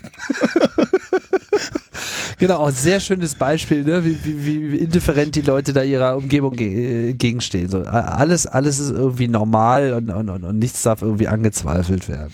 Ja. Ach, ja. Also diese wunderbare Verlogenheit und äh, das, das kommt in diesem Film einfach wunderbar, wunderbar rüber. Es ist einfach ein, ein toller Film und ähm, er zeichnet einfach eine, eine, eine krasse Welt. Und am Schluss weiß man irgendwie schon gar nicht mehr, ob man jetzt irgendwie äh, mit dem Film doch in so eine äh, Happy End-Situation abgedriftet ist. Der erste Schnitt, der so in die den Filmverleih getragen wurde, versuchte er diese Happy End-Variante zu machen, wo dann die eigentliche Schlussszene, äh, ja, wo er dann irgendwie irre geworden in diesem äh, in diesem Kühlturm, Folterkeller Mhm. sitzt und nur noch das Brasil diesen Samba-Song singt und äh, die letzte Flucht angetreten hat, die dann einfach nur noch möglich ist. Dass du einfach irre werden musst, richtig abschaltest und einfach dich ja nach Brasil, dem Land deiner Träume, äh, sozusagen zuwendest und, und, und da dann lebst, in, in, in deinem Hirn gefangen, weil einfach alles andere nicht mehr zu ertragen ist. Ja, also pff, der Film ist einfach der totale Knaller und äh, ein Meisterwerk. Ich war einfach damals platt und ich könnte jetzt immer noch jede Szene mitsingen, weil es einfach, äh, einfach so irre, so irre rüberkommt und, und, und dann halt aber auch wirklich einfach total lustig ist. Ne? Mhm. Ist einfach und voll mit Zitaten, äh, zitatfähigen Material auf jeden Fall. Ja, oder so Sachen, an denen man sich, sich orientiert hat, also dieser, dieser Folterraum, dieser, dieser Wasserturm, in dem er da äh, am Schluss äh, eingesperrt ist, erinnert mich dann an die, an diese äh, Sphärenkugel, wo ähm, äh, aus den X-Men-Filmen, ähm, wo der Professor immer sitzt, um, um Mutanten aufzuspüren. Äh, Mhm. Weiß nicht, ob du das vor Augen hast. Ähm, Ich bin, nee, ich habe das nicht vor Augen, weil ich eigentlich überhaupt in diesem ganzen X-Men-Universum äh, noch überhaupt nicht äh, drin stecke. Ja, er sitzt ja auch in so einem runden Gebilde und hat so einen Apparat auf, um seine Fähigkeiten zu verstärken. Auch der, der Raum ist dann so quasi so die Projektionsfläche sozusagen dafür und das ja auch daran, das ja, würde ich jetzt auch mal behaupten, da aus Brasil irgendwie inspiriert von. Ja, ich bin mir sicher, dass das ein, ein Film, der eine ganze Menge Leute äh, inspiriert hat. Und ähm, ja, das ist, da ist einfach eine Menge, eine Menge zu holen. Ja. Was ich, was ich sehr empfehlen kann, also erstmal schaut euch, also ich hoffe ja, dass ihr den Film jetzt schon geschaut habt, sonst wäre das ja Mhm. jetzt wirklich Ja. äh, gespoilert bis zum Get-No. Aber was sich sehr lohnt, es gibt ja diese Criterion Edition. Das, kennst du das? Das sind so ähm, Meisterwerke der Filmgeschichte Ja. nochmal komplett wiedergegeben mit einer zusätzlichen Tonspur des Regisseurs, der Regisseurin. Das heißt, ich weiß gar nicht, ob es dialogisch war, ich glaube nicht, sondern es ist sozusagen, man schaut sich den Film an und kriegt zum Film äh, eine zusätzliche Tonspur, wo halt Terry Gilliam selbst diesen Film kommentiert, was er sich in Ah. bestimmten Szenen gedacht hat. Hm. Und das ist so für Leute, die den Film natürlich irre mögen, super, um mal zu überprüfen, ob man denn überhaupt alle Details so mitbekommen hat. Und der Film ist voll mit Details. Also es gibt einfach so viele Kleinigkeiten zu entdecken und, und, und, und, und Querreferenzen und äh, also sowohl kulturelle Anspielungen außerhalb des Films auch, als auch innerhalb des Films Hm.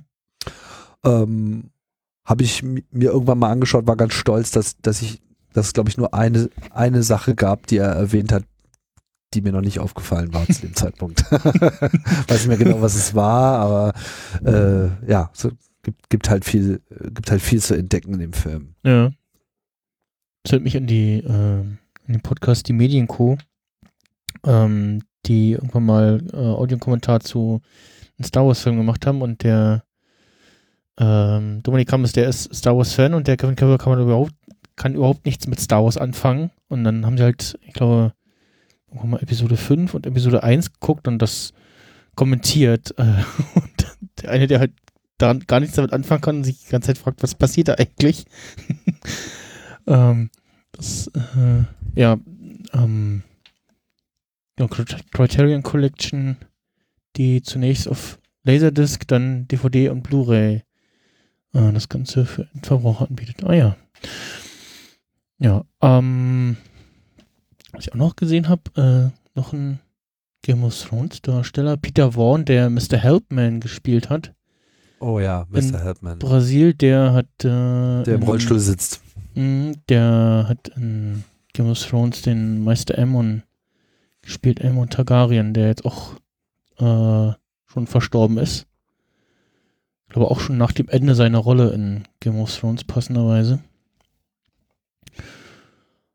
Und ja, wie gesagt, ansonsten äh, verweisen wir auf Amazon Prime, wo es den Film zu sehen gibt.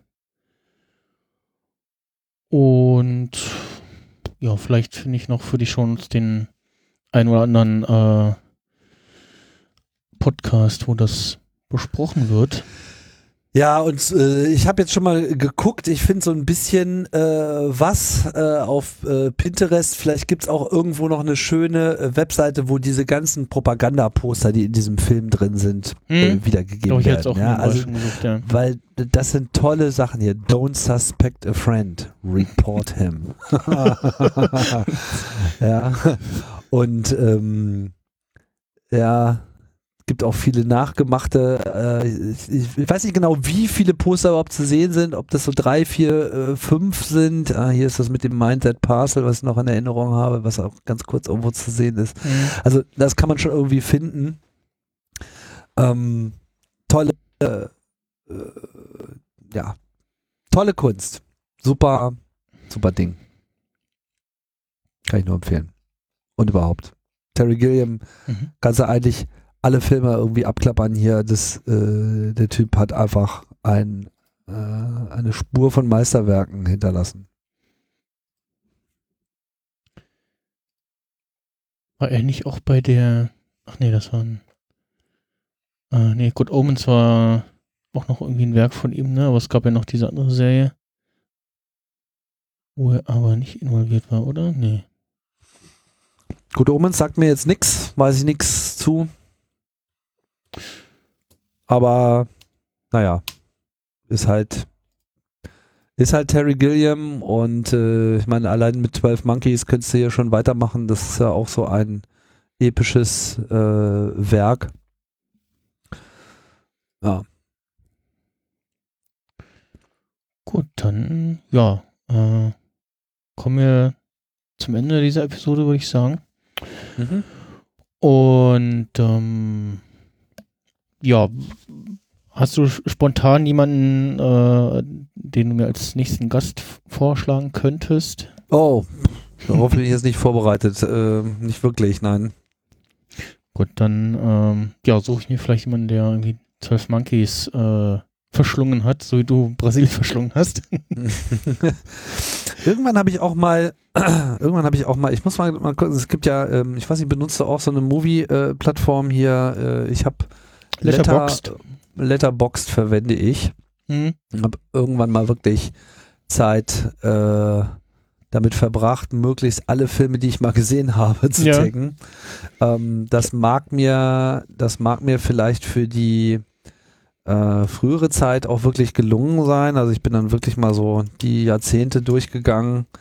Äh, mittlerweile sind das ja alles, alles viel zu viele. Ja, ich habe mich bei, bei, bei Ralf, bei Ralf Stockmann, äh, bei seinem Profil durchgeklickt, weil da relativ viel drinne waren, er sich auch relativ viel damit Ja, der- auseinandergesetzt hat und Der guckt, der guckt, der guckt viel zu viel, ne? Da ja, ja. konnte ich mich dann auch gut langhangeln und so, ja, hier, ja, habe ich auch gesehen. ja, Letterbox ist jetzt leider gerade down. Ähm, bei mir geht vielleicht ja, Schluck auf. konnte mich hier irgendwie gerade nicht einloggen. Ah doch, jetzt geht's. Ja. Ich äh, wollte nur gerade mal schauen, was ich eigentlich als meine, meine, meine, meine besten Movies ähm, geratet habe. Jetzt muss ich nur mal kurz gucken, wo das überhaupt angezeigt wird. Ähm, weil noch interessanter wäre ja sozusagen das, ne? Home. Ich sehe bei mir ähm, ist Brasil bei Letterbox auch bei einigen Leuten auf der Liste, ja. Ah ja, hier. Ja, also Brasil äh, habe ich dann, ähm, also das ist, wäre sozusagen meine Empfehlung. Ja, also Diva habe ich ja vorhin schon erwähnt. Mhm. Ist auch so ein Film, der einen die 80er auf eine ganz besondere Art und Weise äh, entgegenbringt. True Stories von äh, David Byrne.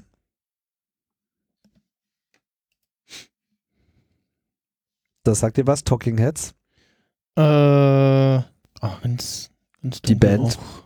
Ja. Ja, Talking Heads muss man kennen, irgendwie Stop Making Sense und so weiter. Das waren so mit die äh, paar der einflussreichsten, großartigsten musikalischen Künstler ihrer äh, Zeit und äh, die haben halt auch irgendwann mal einen Film gemacht, True Stories, der äh, das amerikanische Leben in, äh, in Texas auf eine Art und Weise porträtiert. Das ist einfach zum, zum Schreien grandios. Und ich bin ein großer Freund von ähm, Jim Jarmusch und seinen Filmen. Ähm, Down by Law und so weiter. Also Jim Jarmusch äh, finde ich einfach einen der, der großartigsten äh, Filmregisseure überhaupt. Da habe ich alle Filme äh, verschlungen. Insbesondere, aber noch lange nicht das einzige, aber Night on Earth. Sagt ihr das was? Mm, ja. Das ist sozusagen Taxifahrten around the world. Ja, es- der Film besteht aus, aus fünf Taxifahrten, eine in, in Los Angeles und dann geht dann sozusagen immer weiter nach Osten, Mm. eine in, äh, ähm, in New York, eine in Paris, eine in Rom und eine in Helsinki. Und es sind immer Nachtfahrten von Taxifahrern, Mm. die alle unterschiedlicher nicht, nicht sein könnten, mit einem großartigen äh, Cast. Ja, also es geht mit Winona Ryder los in Oh. äh, Los Angeles, Armin Müller-Stahl, Armin Müller-Stahl. dann in- Giancarlo in- in- Esposito. Und äh, vor allem natürlich Roberto Benini, in, in, in einer seiner besten Rollen überhaupt, äh, als, als äh, Taxifahrer in, äh, in Rom. Und äh, der Film ist ja toll und das wäre so meine Empfehlung.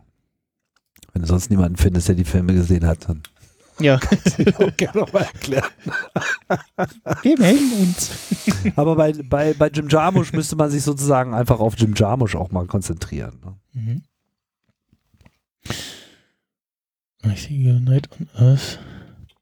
Night und Earth ist grandios. Sowas Unterhaltsames.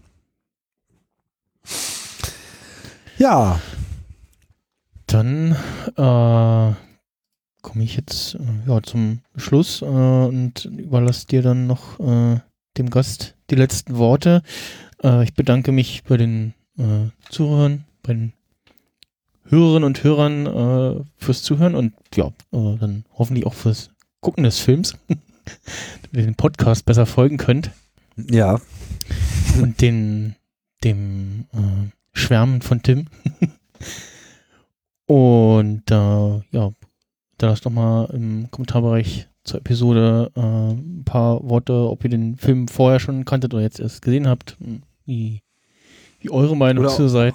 oder, oder ob ihr gesehen habt, nichts damit anfangen konntet und, und jetzt, jetzt vielleicht mit so ein bisschen Annotation äh, besser funktioniert. Weil das ist ja immer so das Ding, wenn man Sachen aus, aus alten Zeiten hochholt. So, also mir ist es ja auch schon oft so ergangen, du guckst dir, also du schwärmst irgendwelchen Leuten vor von irgendwas und wie geil denn das doch gewesen Mhm. ist. Und dann schaust du es dir selber nochmal an und denkst dir so, äh, ja, okay. Times have changed, so, ja, also wie du vorhin meintest, so der, der Film ist ja gut gealtert, ne? Bei Brasil, ja, ist das wahrscheinlich so. Der, der, der funktioniert eigentlich heute auch immer noch. Mhm. So. Zumal ja auch so all diese ganzen dort beschriebenen Prozesse so auch noch nicht aus der Welt sind und uns, uns nicht fern sind, sondern irgendwie Mhm. immer noch latent drohen, beziehungsweise an verschiedenen Stellen auf dieser Welt und teilweise vielleicht auch hier in der einen oder anderen Form immer wieder noch äh, sichtbar sind. Andere Sachen wiederum erfüllen das nicht so äh, recht und man muss halt auch immer wieder selber schauen, so okay, äh, ist das eigentlich auch noch irgendwas, was man, was man, was man empfehlen kann? So, und ähm, das ist immer ein, ein schwieriges Abwägen. Und deswegen wird man selber natürlich auch so ein bisschen äh, getestet. Ne? Ich habe zum Beispiel immer extreme Schwierigkeiten, mh, Leute für den Humor von von Loriot noch irgendwie zu erwärmen. Also es trifft einfach viele Leute, die, die mit Loriot einfach nichts anfangen können, weil sein Humor halt auch zeitkontextsensitiv war. Man muss da sozusagen auch die 70er Jahre mal mitgeatmet haben, mhm. ein bisschen, um zu verstehen, wie bahnbrechend komisch das war. Wie, wie, wie, wie unfassbar entlarvend das war für die Zeit. Aber wenn du heute einen ganz anderen Takt hast, auch ein anderes Feeling für Geschwindigkeit hast, ja, auch so, so Meisterwerke wie Blade Runner, da kamen dann so Kommentare wie ganz schön langsam der Film. Wo ich mir nur denke, so Leute, that's the point. Irgendwie. So, man, man, man, man, man muss da aufgehen irgendwie, man muss, ja, und äh, offensichtlich ähm, hat das die Gesellschaft derzeit etwas verlernt, so eine Entschleunigung wahrzunehmen. Insofern, jetzt spulen wir wieder mal ganz zurück an Anfang, ne? Corona-Krise und so weiter, permanentes Weihnachten, alle zu Hause, kein Verkehr, äh, ja, klar, Angst im Raum, auf der anderen Seite aber auch so diese Erfahrung mit, alle haben auf einmal Zeit. Versuchst irgendwelche Termine zu machen, alle haben auf einmal Zeit, alle haben nichts vor, alle, keiner, keiner hat was zu tun. Ja, okay, paar Leute haben noch was zu tun, ja, aber viele haben auf einmal, man geht nicht mehr aus, man ist nicht mehr verabredet, man geht nicht zu einer Veranstaltung, man ist nicht auf einer Messe, man ist nicht auf einer Konferenz. Man hat halt einfach nur noch den Job, wenn man den überhaupt machen kann und auch den von zu Hause in vielen Fällen. Und das, das wird was, das wird was machen mit uns.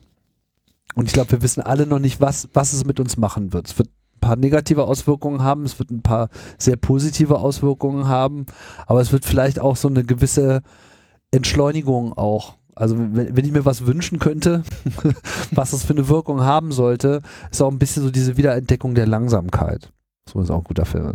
Und ähm, dass man dieses langsame, diese stehen gebliebene Zeit auch zu schätzen weiß und dass man sich nicht permanent im YouTube äh, Staccato irgendwie eintakten lassen muss so und dass, diese Hektik ähm, auch ein bisschen eine ne, ne Krankheit ist.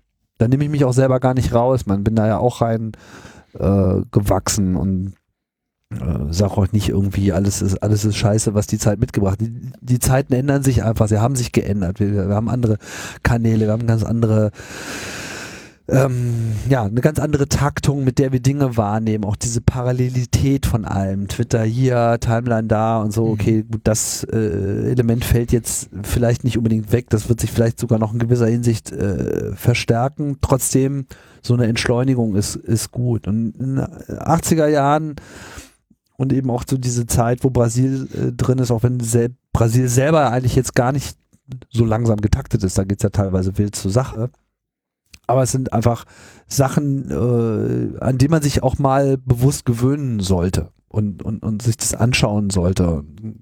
Kann man sich eben auch so ein paar epische äh, äh, Werke und, und, und, und Highlights der, der, der alten Filmkultur äh, anschauen. So, da ist, da ist viel zu holen. Ja. Ja, ich fand letztes Jahr ähm, Once Upon a Time in Hollywood äh, gar nicht so schlecht mit den teilweise sehr langen Einstellungen, wo man einfach nur sieht, wie sie die Straße entlangfahren oder ja, mhm. einfach die Kamera sehr lange auf etwas ruht und ich fand das schön. Also das, das was viele kritisiert haben, irgendwie diese langen Szenen, das fand ich irgendwie war was anderes, sehr, sehr entspannt irgendwie. Kennst du denn, äh, ich weiß, der Film das ist jetzt nicht unbedingt das Format, wo man jetzt über tausend Filme äh, reden sollte, so, aber was in dem Zusammenhang auch noch gut äh, einfällt, äh, Ko Koyanis Katzi? Nee, aber das sagt mir auch irgendwas. Das ist, das ist, sagen wir mal, der, der Film überhaupt zur Heilung von äh, Überbeschleunigung. Ähm, wie hieß nochmal gleich der Ähm, Koyanis Katzi, der Regisseur hieß ähm, Godfrey Reggio. Und ähm, also Koyanis Katzi, K-O-Y-A-A-N-I-S, K-Q-A-T-S-I. um, und es ist ein Film ohne Handlung, ein Film ohne Schauspieler, ein Film, der nichts anderes tut, als Szenen unserer Welt zu zeigen. Hintereinander. Hm. Und er fängt sehr langsam an. Du siehst den Grand Canyon, Landschaften, Natur, langsame Musik, äh, großartige Musik, ein Meisterwerk von Philipp Glass. Und alles ist so total entspannt. Und der Film nimmt dann so ganz langsam Speed auf und du merkst, wie aus den Landschaften Kulturlandschaften werden. Auf einmal siehst du Felder, alles ist irgendwie auf einmal strukturiert und kriegst irgendwie langsam die industriellen Komplexe äh, mit rein, große Gebäude und du näherst dich immer mehr der, der Stadt. Und umso mehr du dich der Stadt und den Metropolen näherst, umso schneller wird die Musik, umso schneller werden die Bilder, umso schneller werden die Cuts. Alles wird total hektisch. Irgendwann hast du nur noch Rolltreppen im Zeitraffer und äh, ballerst wirklich so mit Hochgeschwindigkeit so mitten in unsere völlig überdrehte Zeit rein und die Musik überschlägt sich und die Bilder überschlagen sich. Und ähm, ja, das ist, glaube ich, ein Film, den man sich mal angucken sollte, wenn man das Gefühl hat, man ist ein bisschen überschleunigt, weil danach ist man dann auch völlig, völlig geschallert und denkt sich nur so, oh, ich will meine Ruhe haben. Meisterwerk. Die 80er, da war einiges zu holen. Ja. Ja, dann Gut. äh, werfe ich noch, äh, vorhin schon erwähnt, kurz äh, rein die äh, Kurzserie Tschernobyl, äh, die letztes Jahr auf HBO bzw. Äh, Sky lief. Die, ja, begleitende Dokumentation ist, kann man sagen, ja, äh, und das nochmal so ein bisschen aufarbeitet und viele Fakten auch nochmal äh, hervorholt, die den meisten wahrscheinlich so gar nicht bekannt waren und ja, nochmal so zeigt wieder, was da eigentlich passiert ist. Äh, dann, ja, äh, bedanke ich mich für deine Zeit äh, und wünsche noch, ja, äh, einen schönen Abend, Tag, gute Nacht, was auch immer. Äh, bleibt schön gesund. Auf jeden Fall. Okay. Bis bald. Bis bald. Tschüss.